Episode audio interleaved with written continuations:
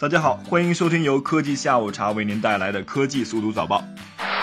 京东、小米互送军粮，庆双十一首日告捷。十一月二日，一个由十辆厢式货车组成的车队穿越大半个北京城，开到了位于北京亦庄的京东总部大楼。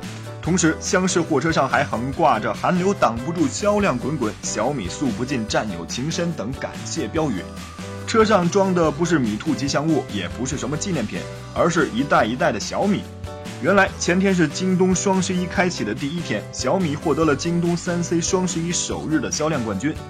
如此豪气的行为，正是小米为了表示对合作伙伴的感谢，特意送上小米充当京东员工的军粮。此外，就在同一天，小米公司员工也收到了来自京东员工的祝贺。有趣的是，京东的同学同心大起，赠送给小米的是一碗一碗的米粉。如此高调秀恩爱，外行人自然是会看个热闹，但对于同行来说，这两家的营销大写还真是不得不让人佩服啊！全球游戏公司收入排行出炉，榜首竟是它。你眼里全球最会赚钱的游戏公司是哪家呢？EA、微软还是索尼？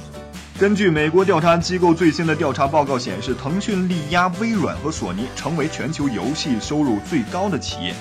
该机构通过分析各家的公司的季度和年度财报，将它们进行排名。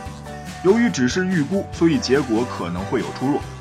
该机构计算的各公司收入包括了硬件销量和其他非游戏销量。微软和索尼部分也包含了所有的 Xbox 和 PlayStation 非硬件平台的收入。该数据时间截止为十一月二日，我们可以在前十名中看到腾讯、微软、索尼、EA 以及苹果、谷歌等公司，而任天堂则排在了第十二位。说到腾讯游戏，想必大家都有话要说。虽然腾讯自家经典的原创游戏没有几个，但腾讯确实凭借深厚的群众基础赚得盆满钵满。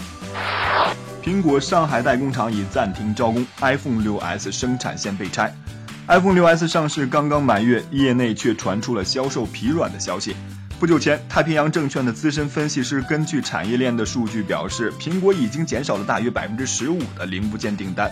有记者走访手机销售市场，也发现去年 iPhone 6一机难求的现象并没有出现在 6s 身上。无论是苹果直营店还是经销商，供货都很充足。十六 G 版的 iPhone 6s 甚至已经降价销售。而另外一方面，市场的反射弧也开始映射到产业链上。上海昌硕甚至传出了 iPhone 6s 生产线被拆的消息。昔日不可一世的 iPhone，如今落得如此境地，想必乔布斯泉下有知，也会气到吐血吧。阿里巴巴又为广大女性造出了一个节。十一月三日消息，蚂蚁花呗宣布将当天定为女王日，并单独给女性用户提额，人均提升五千元。为刺激消费，阿里每年双十一都会推出各种折扣红包，吸引用户消费。而今年蚂蚁花呗也开始补贴用户。据悉，从十一月三日到八日，蚂蚁花呗将给女性用户派发双十一消费额度，额度从两百到一万元不等，人均有五千元。用户可以在支付宝钱包里的蚂蚁花呗页面里直接领取。对此，蚂蚁花呗表示，针对女性用户推出的女王日提额，出发点是让女性用户可以在一年一度最大的消费节日中获得更多小幸福的满足感。说到剁手的双十一，想必大家红包优惠券已经抢了一大堆了吧？记得买一把趁手的菜刀，该剁就要剁呀！